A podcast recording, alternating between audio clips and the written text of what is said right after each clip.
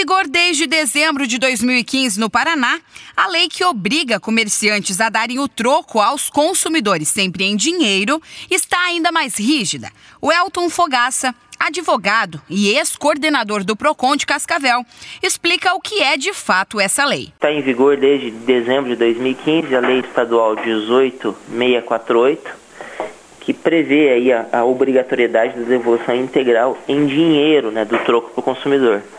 É importante que o consumidor tenha conhecimento dessa lei e a própria lei determina que os comerciantes deverão afixar nos estabelecimentos comerciais placa informativa do teor dessa lei. Isso é para evitar aquele famoso troco da balinha, né? Ah, a pessoa não tem troco, ah, aceita uma bala. Não, isso, essa prática então está vedada por essa lei estadual. O comerciante deve ficar atento, pois a lei está rígida e traz consequências. Isso é um ônus do comerciante, não do consumidor.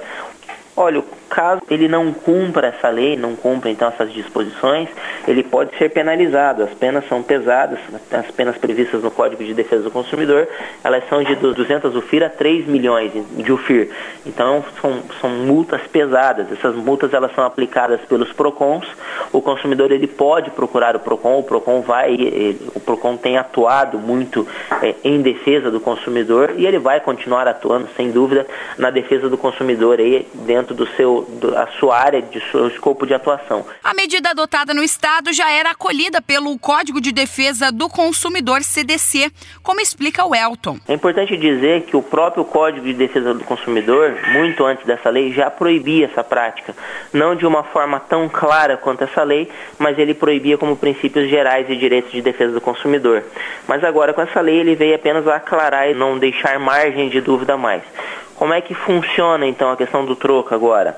Funciona da seguinte forma: se o, se o comerciante resolve vender um produto, por exemplo, a R$19,99 ele, e a pessoa deu 20 reais, o comerciante é obrigado a dar um centavo de troco. Caso ele não tenha esse um centavo, ele vai ter que baixar o, o valor do produto dele, vai ter que baixar a R$19,95 se ele tiver uma moeda de 5 centavos. Lembrando que os comerciantes devem exibir em local visível a lei estadual, para que os consumidores tenham conhecimento da legislação. O valor arrecadado com as multas deverá ser repassado para fundos de defesa do consumidor.